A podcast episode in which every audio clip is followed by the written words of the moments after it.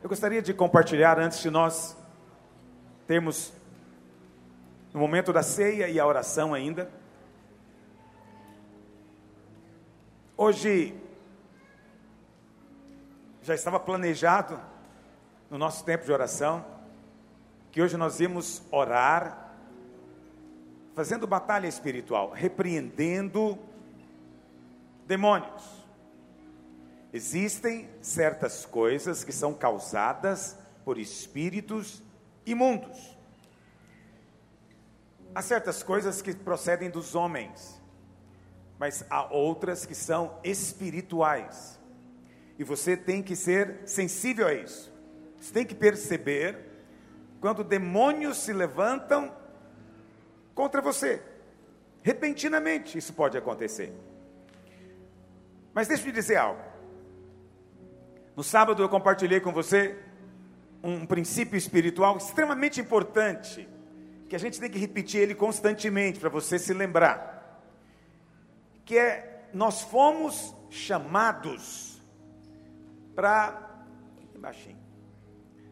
A gente foi chamado para viver um estilo de vida completamente louco. O que eu quero dizer com louco? Porque ele é baseado na obra consumada de Cristo.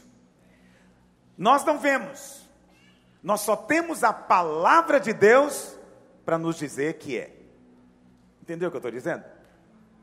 Então, por exemplo, por causa da obra de Cristo, eu sou nova criatura. Mas às vezes eu não vejo essa nova criação.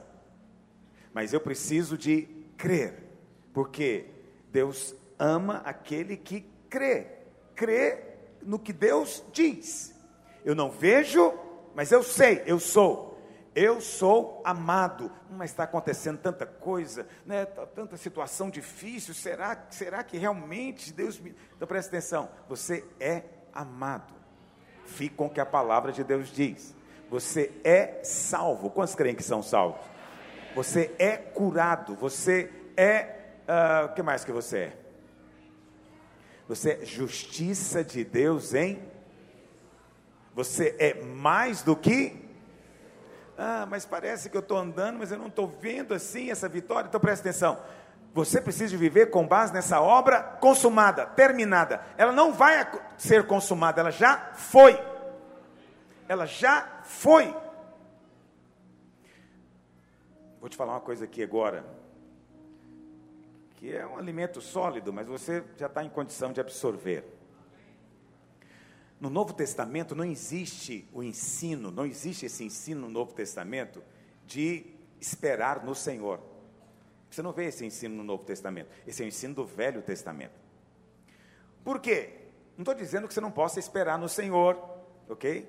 Estou apenas dizendo que no Velho Testamento eles tinham que esperar no Senhor, porque as coisas não eram elas iriam se tornar, dependendo da fidelidade, da obediência. Então eles esperavam no Senhor. No Novo Testamento, o ensino sempre é de que as coisas já são. A provisão já veio. Eu já sou abençoado com toda sorte de bênção. No Novo Testamento a ênfase não é eu estou esperando a bênção, não, a ênfase é eu já sou abençoado a bênção já veio, eu já estou na bênção.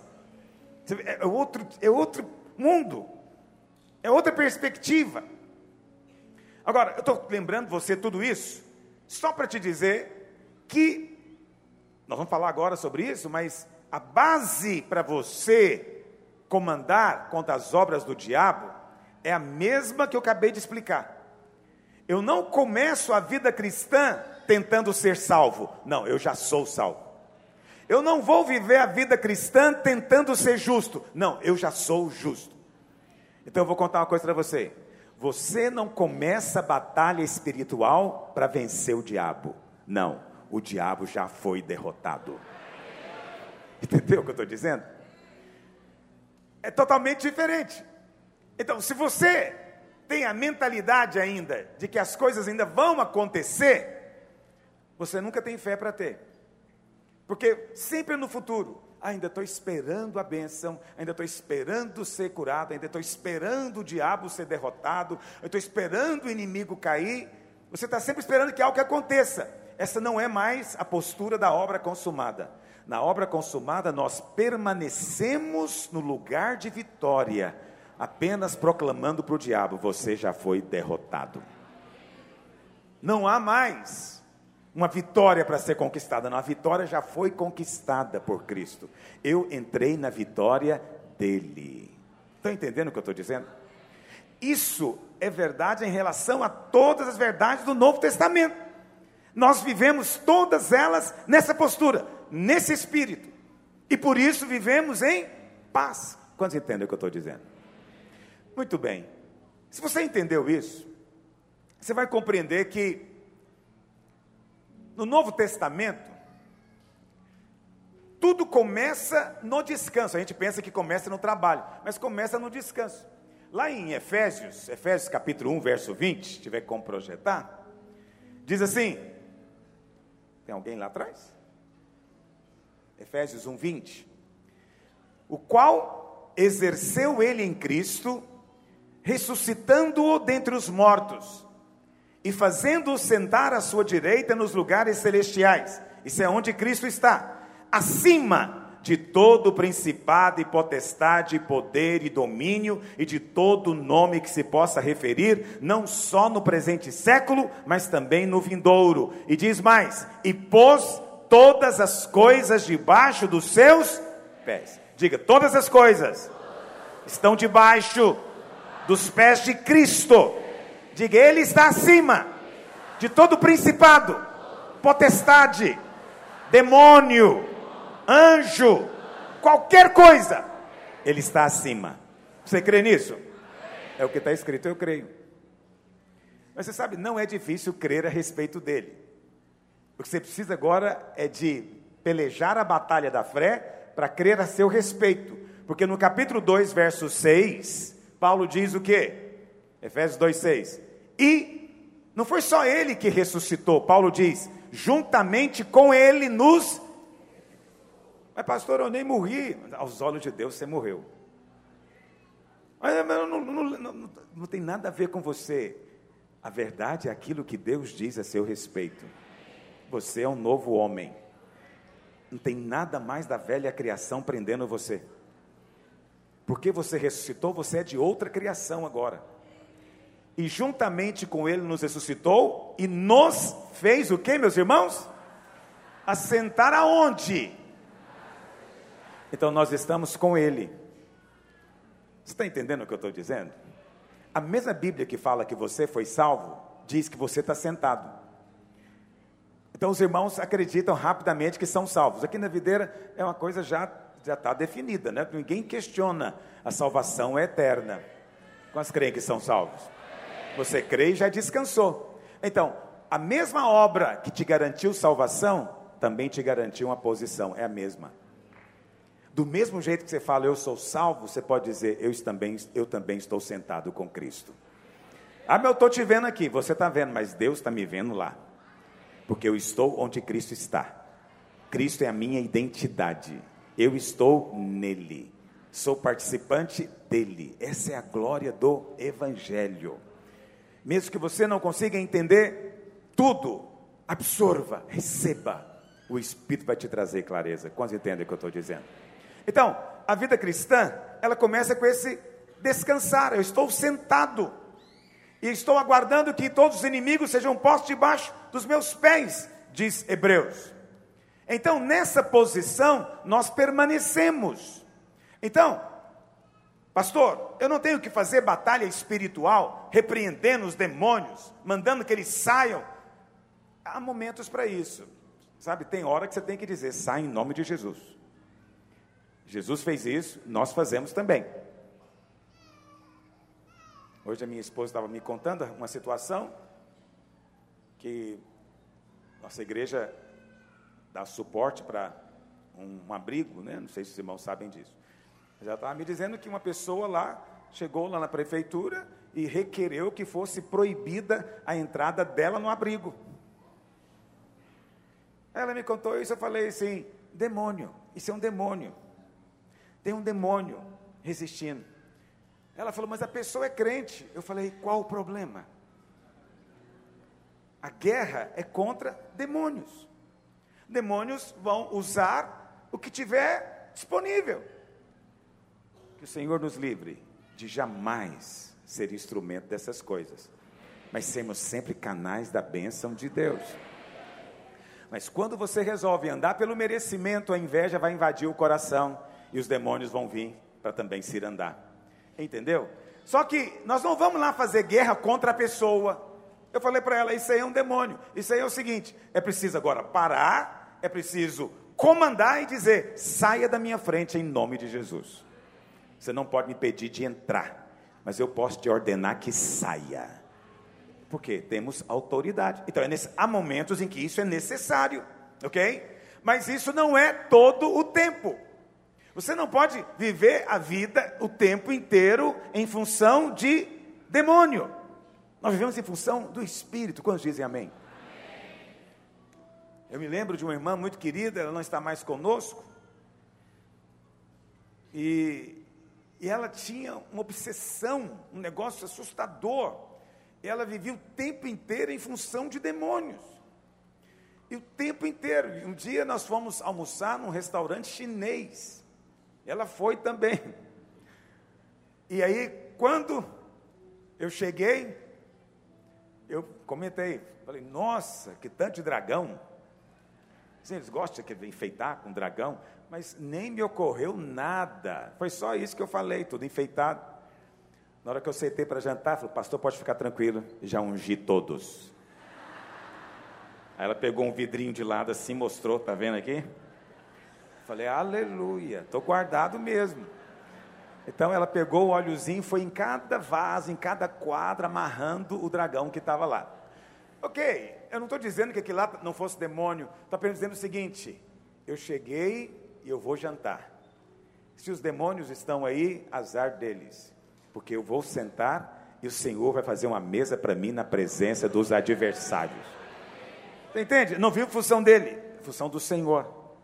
Os demônios estão ao derredor, mas não vemos em função deles. Pastor, mas então, como é que nós fazemos batalha espiritual? Então, o ensino apostólico é: vista-se com a armadura de Deus. A maneira de você fazer batalha espiritual é vestindo-se com a armadura de Deus, é tomando a armadura de Deus, como diz Efésios capítulo 6. Vamos ler na Bíblia? Efésios capítulo 6, vamos ler do verso 12, Efésios 6, 12.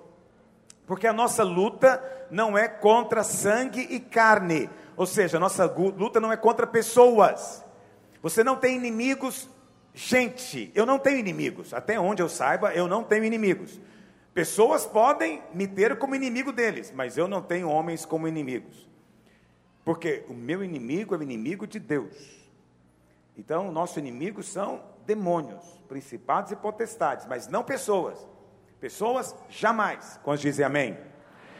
Então nossa guerra é contra principados e potestades, contra os dominadores deste mundo tenebroso, esse mundo que está em trevas, contra as forças espirituais do mal nas regiões celestes, que é onde nós estamos sentados, inclusive. Portanto, tomai toda a armadura de Deus. A armadura é de quem, meus irmãos? E significa que o próprio Deus está vestido com armadura. Está me entendendo?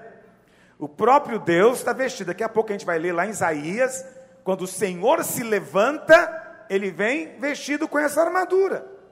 Portanto, a armadura é de Deus, não é minha, nem sua, é de Deus. Mas o Senhor quer que nós tomemos essa armadura. É isso, você tem noção? Quando Deus compartilha com você as armas que Ele mesmo usa, você se torna invencível. Por isso que Paulo diz que nós permanecemos inabaláveis. Mas vamos ver, qual, qual, qual é a armadura de Deus? Para que possais resistir no dia mal, existe o dia mal. O dia mal é o dia da adversidade, o dia mal é o dia do acidente, é o dia da enfermidade, é o dia da calamidade. Existem dias maus. mas os dias bons são superabundantes. Aí só coloca que é o dia, é um dia. Acontece, nós passamos por ele. Mas nesse dia você vai ainda assim sair vencedor. E depois de teres vencido tudo, permanecer o quê?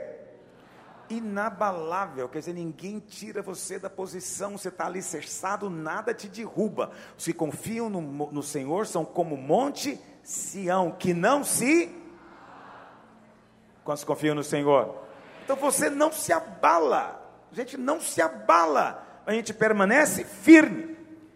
Estai, pois, firmes. Aí vai vir agora as peças da armadura. São sete peças dessa armadura. Toda a armadura, cada peça da armadura, aponta para um aspecto do evangelho. Eu sei que é muito comum, né, os irmãos às vezes vão em reuniões de oração e o dirigente então faz toda uma, uma, uma coisa, né, de vamos vestir agora a armadura. É legal isso, mas presta atenção, a armadura não é uma coisa mística, ok? Ela é uma ilustração boa para você entender, ok? Mas ela, ela não é uma coisa mística. Não quer dizer que eu tenho que. A palavra de Deus, de fato, não é uma espada aqui que eu estou segurando. É só para você entender. Ok? Ou seja, armadura de Deus é toda ela uma questão de doutrina, ensino, verdade. Se você crê corretamente, você fica inabalável. É isso que está dizendo. É uma questão de fé correta. No dia mal, o que você mais precisa é de fé correta. Porque no dia mal, tudo balança. Tudo balança. Então, tudo que eu falar aqui, pensa em usar especificamente num dia de luta, um dia mal. Então, primeira peça que a palavra de Deus diz é: Estai, pois, firmes, cingindo-vos com a verdade. Então, primeiro aspecto, você vai cingir, vestir Cingir é usar um cinto. Paulo tem aqui em mente uma armadura romana. Os romanos usavam um cinto onde eles prendiam uma pequena espada, uma pequena adaga. Ok? Então, esse cinto da verdade, ele também é que dá base para você usar a espada. O que, que é a verdade? Preste atenção. Jesus disse para os fariseus, para os judeus: E conhecereis a verdade, e a verdade vos. Os fariseus sabiam de cor os cinco primeiros livros da Bíblia. E, no entanto, Jesus disse que eles não conheciam a verdade. Isso significa o quê? Que o Velho Testamento não é a verdade. A lei de Moisés não é a verdade. A lei dos mandamentos não é a verdade. A verdade é o Evangelho. Paulo diz lá em Gálatas a respeito da verdade do Evangelho. A primeira coisa que você tem que fazer então é estar vestido com a verdade do Evangelho. Não abra mão do Evangelho, não negocie Evangelho. O que é o Evangelho? O Evangelho é o que nós lemos aqui hoje. Ele se fez o que eu era, para que eu hoje me torne o que ele ele se fez pecado para que eu seja feito justiça de Deus. Ele se fez pobre para que nele eu seja enriquecido. Amém, meus irmãos? Então, isso é o Evangelho, essa é a verdade do Evangelho. Isso não é frase de efeito, isso não são coisas que nós falamos para animar o povo, não. Isso são coisas que nós repetimos para nós mesmos cotidianamente, diariamente, como uma maneira de estar vestido com a verdade. Quem está vestido com a verdade, presta atenção, nem tem que ficar às vezes preocupado em responder ataques. Simplesmente de estar tá vestido, ele já é guardado. Quantos dizem amém? Depois o texto continua: Estai, pois, firmes, cingindo-vos com a verdade e vestindo-vos da couraça da justiça. Para que, que é a couraça? A couraça é para proteger das lanças, das setas. Especificamente, qual parte que está protegendo? O coração. João diz que é no coração que nós percebemos condenação, acusação. Ok? Qual que é a primeira coisa que vem na sua mente no dia mal? O que, que é o dia mal? descobriu uma enfermidade em você ou em alguém na sua casa. Qual a primeira coisa que o diabo fala para você? Deve ter algo muito errado na sua vida. Isso aí é o castigo de Deus. Isso aí é o seu pecado que te achou. Você pode correr, mas uma hora ele te acha. Onde é que isso ataca? No peito. Isso significa que está faltando o quê? Couraça. E João diz que se o nosso coração nos condena, nós não conseguimos ter comunhão com Deus. Ninguém tem comunhão com Deus debaixo de condenação. Ok? Então é preciso vencer a condenação. E aí Paulo diz: coloque a couraça. E a couraça é a couraça do que, meus irmãos? Que justiça que é essa? É a sua obediência? É a sua obediência aos mandamentos? Que justiça que é essa? É o dom da justiça. É a justiça de Cristo que foi dada a cada um de nós. Ela foi dada. É dele, mas ele nos fez participante dela. Então eu sou aceito diante de Deus não mais com a minha justiça, mas com a justiça de Cristo. Paulo diz que isso é o que? Uma couraça. No dia mal, e olha, no dia mal, não vai ser só às vezes o diabo vai falar na sua mente, não. Pessoas perto de você vão falar. Eles vão questionar. Eu não sei se você estava aqui na videira, uns dois domingos atrás, alguém me mandou uma, uma pergunta, que na verdade era uma acusação pública. E ele dizia: Por que será que está faltando dinheiro? Por que será que tem pessoas saindo? Por que será? Porque o diabo gosta de fazer pergunta, mas cada pergunta é uma afirmação. Ele está dizendo o quê? Avalia, tem algo errado. Você está achando que você é essa maravilha? Tem algo errado. E aí, se você aceita a condenação, vem aquele tum lá dentro, você fala: Oh Deus, mostra-me, Senhor, onde é que eu errei? O diabo já está rindo. Está entendendo? Na hora que você fala, oh Deus, sonda-me, será que tem isso mesmo em mim? Você acabou de tirar a couraça, meu amigo. Está caindo flecha em cima de você. Mas na hora que você se levanta e fala, sobre mim não há mais nenhuma condenação. Ele se fez o que eu era, eu era pecado, e eu recebi o que ele é, justiça. Eu sou justiça de Deus. Ah, como é que você explica tudo isso que está acontecendo hoje? O céu escureceu, trovejou sobre você, tem algo errado. Eu não vou explicar, eu não sei o que está acontecendo, mas eu sei o seguinte: o meu redentor por fim se levantará. Entendeu? É no dia mal que você mais precisa, porque vai ter setas contra você. Vista a couraça da justiça. É tudo uma questão de crença, fé. Não é uma questão mística que eu vou entrar no meu quarto e fazer alguma, alguma coisa para eu me vestir com. Não é isso. É simplesmente uma questão de crença. Creia corretamente e o seu coração vai ser guardado. Amém, meus irmãos? Então, muito cuidado. Nunca chegue diante de Deus com base em algum merecimento seu. Você sabe? A coisa que o diabo mais deseja é te levar a ser tentado a merecer. E quando eu falo merecer, dos dois lados. É que você acha que é humildade no dia mal dizer: tudo bem, eu mereço isso. Eu não sou nada mesmo. Que mereço eu na terra que não seja isso? Esquece a palavra merecimento. Você não merece nem bem nem mal. Você simplesmente não está na equação. Você tem o que Cristo tem.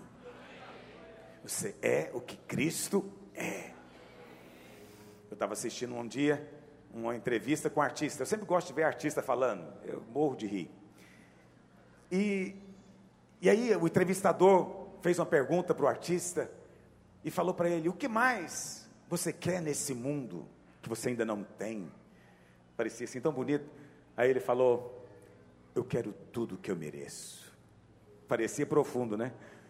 Eu estava lá em casa falei: Eu não, eu só quero o que Cristo merece. Eu não quero nada que eu mereço, nada. Eu só quero o que Cristo merece. Sabe por que você vai entrar no céu? Porque você está em Cristo e Cristo merece. Sabe por que você é abençoado? Porque você está em Cristo e Cristo merece. Sabe por que, você é curado? Porque você está em Cristo e Cristo merece. Tudo que você tem, você tem porque Cristo merece. Quando você resolve merecer alguma coisa, aí Cristo não serve mais nada para você. Então, eu não quero saber o que eu mereço, eu quero saber, Pai, o que, que Cristo merece, eu estou aceitando. Você tem, não há limite de bênção para você. Não há limites. E eu não estou preocupado em saber realmente se você é bom ou mal. Eu sei quem Ele é. Eu não estou preocupado em saber se você tem feito certo ou errado. Eu sei que Ele já fez o que era para ser feito. Você tem apenas de crer. Paulo diz, Filipenses 3,9: ser achado nele, não tendo justiça própria que procede de lei, senão unicamente aquela que vem da fé, a justiça da fé, não de merecimento. Se Paulo estava assim, nós temos também que estar nessa posição. Vamos continuar. Qual que é a terceira peça? Deixa lá em. Oh, desculpa, volta lá para Efésios. Efésios 6, 15. Terceira peça. Calçai os pés com a preparação do evangelho da paz. Preste atenção. Pastor, no dia da adversidade, no dia da adversidade principalmente, você precisa de calçar os pés. Calçar os, os, pés nos fala de fundamento, firmeza. Você tem que estar firme, firme nele. Só fica inabalável se os pés estiverem firmes. Eu assisti um filme uma vez, já me esqueci qual filme que é. Mas eu me lembro que o, o vilão percebeu que o meu mocinho estava sem sapato. E aí ele atirou nos vidros ao derredor. Lembrou qual filme que é?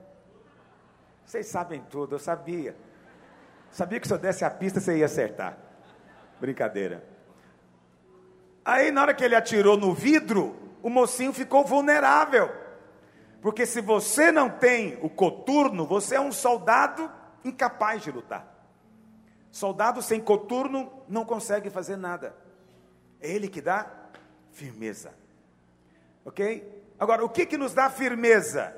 É o evangelho da. Isso é muito importante. O que é o evangelho da paz?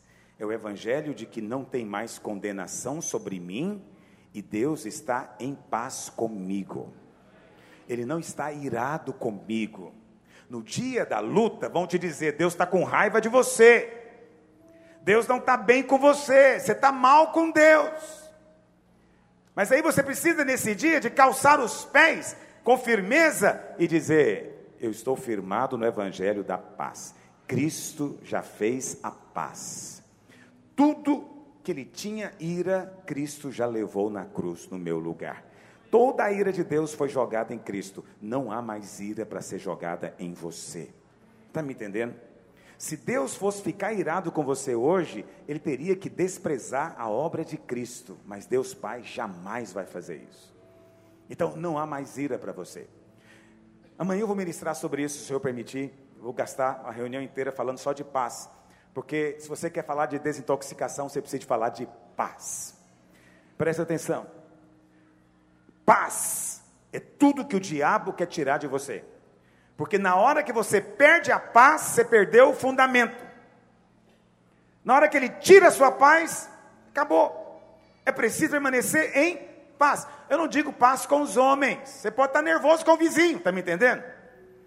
É que tem irmão que acha que não pode ficar nervoso com ninguém. Pode, você pode ficar nervoso. Irai-vos e não pequeis, diz a Bíblia.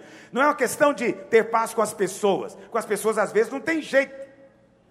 Mas não é esse o fundamento.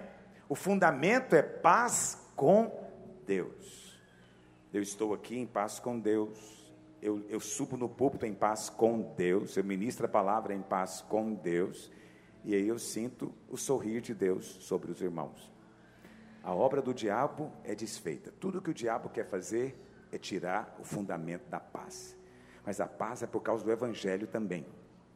Eu estou em paz, porque minha dívida foi paga diante de Deus. Quantos dizem amém? Vamos avançar. Qual que é a próxima peça? Embraçando sempre o escudo da fé, com qual podereis apagar todos os dardos inflamados do maligno. Dardos são flechas, inflamado porque é de fogo, ok? E, e o diabo quer lançar esses dardos em você, e você vai cancelá-los unicamente por fé. ficando com a verdade do Evangelho. O que, que são os dardos inflamados? Vou dizer para você, de maneira prática. Dardos inflamados são pensamentos de desqualificação. Você tem pensamento de desqualificação de vez em quando? Quem é você para pedir isso? Deus nunca vai te dar. Quem é você para esperar um negócio, uma bênção dessa? Como que você ousa querer realizar isso ou aquilo? Pensamentos de desqualificação que te faz sentir o quê? Intimidado. Isso são setas de fogo que vêm para inflamar você. A palavra de Deus diz que nós precisamos de um escudo. E o escudo que era usado naquela época não era o do Capitão América, não, viu? Aquele escudinho redondinho, né, que tampa só aqui o braço. Não, era um escudo que tampava o corpo inteiro. Ok? Você era completamente protegido. Quando é que você realmente sabe que você está guardado? Quando o seu coração está firmado em fé.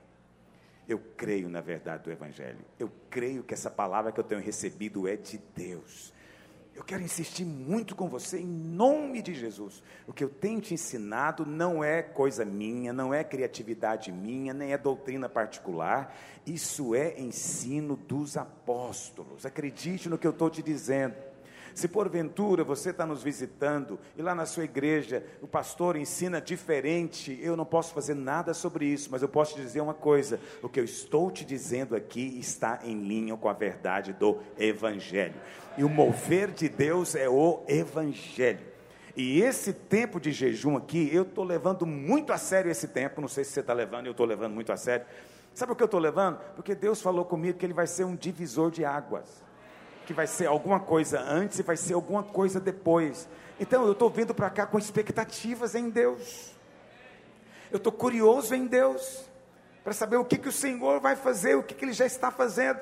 E você faz parte disso. Eu vou te dizer, uma das coisas que vai ser antes e depois é isso.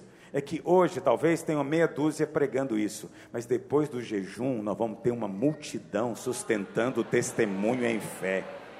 Não vai ser só eu, não vai ser só o pastor Naoro ou uma meia dúzia, não. Vai ter uma multidão pregando o evangelho destemidamente, vestindo de fato essa, essa armadura divina. Quando dizem amém? Depois diz, tomando também o capacete da salvação. Essa é a sexta peça da armadura. O capacete da salvação. Salvação aqui é certeza da salvação. O, o crente que não tem certeza de salvação, ele não tem base para confrontar o diabo. Ele é alguém que está lutando com o capacete furado. Ele não se sente guardado. Ele está o tempo inteiro sentindo desprotegido, assustado. Portanto, ter convicção completa da salvação é um capacete que protege a sua mente. Amém, irmão? Então, eu sei que na nossa igreja esse é, esse é um assunto que já tem sido estabelecido, mas você precisa saber que, mesmo assim, eventualmente, pessoas vão questionar, vão levantar questionamentos: será? Será? Nesse dia, posicione-se. Posicione-se. Ok? O capacete é a convicção. Nós somos salvos. 1 Tessalonicenses 5, verso 8 diz: nós, porém, que somos do dia, sejamos sóbrios, revestindo-nos da couraça da fé e do amor, tomando como capacete a esperança da a esperança da salvação. Então eu vou te dizer agora um outro aspecto da salvação. Quem tem certeza que é salvo, ele não fica esperando o inferno. Concorda comigo? Quem tem certeza que é salvo não espera o inferno. O que, que eu quero dizer para você com relação a isso? Quem tem certeza que é salvo, ele começa a ter expectativa de que coisas boas vão acontecer na vida dele. Olha, o raciocínio é o seguinte: gente, eu estou salvo, não estou indo para o inferno mais, eu estou salvo. Eu sou como a luz da aurora, eu estou brilhando cada vez mais até virar dia perfeito. Então, se eu estou salvo, Deus está planejando coisas boas para mim até eu chegar na glória. Então, se hoje estou solteiro, eu vou casar. Se sou casado, eu vou ter filho. Se tem filho, eu vou prosperar. Se eu não tenho casa, eu vou comprar. E se eu não tenho uma carreira, eu vou desenvolver. Se eu não estudei, eu vou aprender. Sabe de uma coisa? Coisas vão acontecer comigo. Esse é o espírito de quem tem capacete. Quem não tem o capacete é o contrário. Ah, eu não sei, a crise está grande. Eu estou feliz de ficar com esse emprego que eu estou aqui, de não perder ele. Não, não. Quem tem expectativas boas, ele acorda pensando: o que, que Deus tem guardado para mim? Deus tem algo para mim. Deus tem algo para mim. O que, que Deus tem para mim? Não sei, mas Ele tem algo para mim. Né, hoje eu estava lá na, na, gráfica, os irmãos sabem que eu tenho uma gráfica, segunda-feira é meu dia de folga, é o dia que eu trabalho lá. Sim, sério, porque eu não posso tomar o trabalho da igreja, jamais. E aí apareceu a oportunidade de comprar uma máquina, uma, uma máquina offset. E eu conversando lá com o nosso administrador, eu falei para ele, rapaz, não sei o que está acontecendo, porque assim, não parece que eu devia comprar isso. Parece que eu não tenho dinheiro para comprar. Eu não tenho mês para comprar. Parece que não, não, é o momento de comprar. Eu falei, mas eu estou com a vontade de comprar esse trem. Eu falei para ele, eu vou comprar esse negócio. Mas aí eu fiquei pensando, sabe por quê? Porque eu tenho certeza que o futuro só me guarda coisa boa. Se hoje está bom, você não perde por esperar, vai melhorar ainda. Ah, você é um otimista incorrigível. Não sou, não. O nome disso é esperança. A esperança do mundo é assim, vamos ver, né? Quem sabe vai dar certo, né? Vamos esperar, né? Vamos esperar o melhor desse governo. Não é assim que eles falam? Essa é a esperança do mundo. Quem sabe vai dar certo. A esperança do crente não é essa. É diferente. Ele já fez, ele já chegou lá, está esperando por mim, então já deu certo. Já acabou o negócio, o filme já acabou, o vilão já perdeu. Então, eu estou esperando o seguinte: o que que Deus tem para mim? eu vou fazer muita festa, eu vou festejar e celebrar muita vitória, eu vou prosperar mais do que eu sou próspero hoje. Se eu sou abençoado com 53, imagina com 63. E depois com 73. Entendeu o que eu estou dizendo? Você pensa assim? Se você pensa assim, tem um capacete de salvação na sua cabeça. Crente que tem certeza de que Deus é a favor dele, não contra ele, que Deus é por ele, ele sempre acorda como criança em véspera de festa. Eu te falo na presença de Deus, Deus sabe que eu não minto. Eu tenho acordado esses dias, todo dia parece que vai ter festa. Hoje eu acordei de manhã, eram as cinco e meia da manhã. E aí eu acordei, fui no banheiro, eu estava com a sensação que ia ter festa. E eu falei, mas não vai ter festa hoje, hoje é segunda. Por que, que eu estou sentindo isso? Entendeu? Eu acordei desse jeito. Aí eu voltei e fui dormir de novo. Falei, vou dormir de novo. Deitei de novo e acordei de novo, do mesmo jeito. Presta atenção, eu fico triste por aqueles que acordam e todo dia é um dia cinzento. Todo dia ele acorda com o coração apertado, com medo de perder alguém, de morrer alguém, de perder o emprego, de ficar doente. Ele está sempre acordando pensando que algo ruim pode acontecer. Quem sabe que é amado, acorda com expectativa de festa. Nós vamos ser. Alguém mandou essa mensagem para mim hoje, eu vou dizer que é verdade. Um irmão me disse, pastor, Deus falou comigo que a gente vai ser conhecido como a igreja mais alegre da cidade. Falei, vai ser alegre, sabe por quê? Tem capacete. Quantos estão comigo hoje? E a última peça, verso 18, é a que faz funcionar todas, estou encerrando, com toda oração e súplica. Ou seja, você veste a armadura crendo e orando. Crendo e orando. Orando em todo o tempo, de que maneira, meus irmãos? No, orando no que, que significa orar no Espírito? Paulo diz em 1 Coríntios 14, 14, que quem ora em línguas, o Espírito, na verdade, ora. Então, essa palavra Espírito no original aqui não é letra maiúscula, é minúscula. Os tradutores colocaram se referindo ao Espírito Santo, mas não tem problema, porque 1 Coríntios 6, 18 diz que aquele que se une ao Senhor se torna um só Espírito com Ele. Então já não faz diferença se você está orando no seu espírito ou se está orando no espírito humano, porque o seu espírito foi misturado com o espírito humano. Perdão, O seu espírito misturado com o espírito de Deus. Falei errado. Então nós somos misturados, amalgamados. Então orar, orando em todo o tempo no espírito, significa orando em línguas. Então eu tenho insistido com você para orar em línguas, porque ganhar hábito demora, ganhar o costume demora. Mas depois que você ganhar o hábito, tornar algo na sua vida normal, você vai orar em línguas todo dia, todo momento, vai ser algo comum para você. Como glorificar, como dizer aleluia, dizer amém, você vai também fluir em línguas espontaneamente. Então, quando você ora em línguas, você está de maneira prática acionando essas verdades todas. No dia que vier o dia mal, filho, você nem souber como orar, ora em línguas. E eu falei para você que ia ler a armadura de Deus. Vamos ler lá em Isaías. Isaías, vou encerrar com Isaías 59, verso 17. Pastor, mas eu não preciso de crer. Então, deixa eu falar um pouquinho, isso é uma coisa importante que me ocorreu, eu preciso te dizer. Nós, nós tomamos a armadura de Deus com essas verdades, todas elas cingindo com a verdade, com a couraça da justiça, com o, o, sapato da preparação do evangelho, com o escudo da fé, o capacete da salvação. Essas coisas todas, elas são crenças, doutrinas. E como é que nós tomamos as coisas em fé?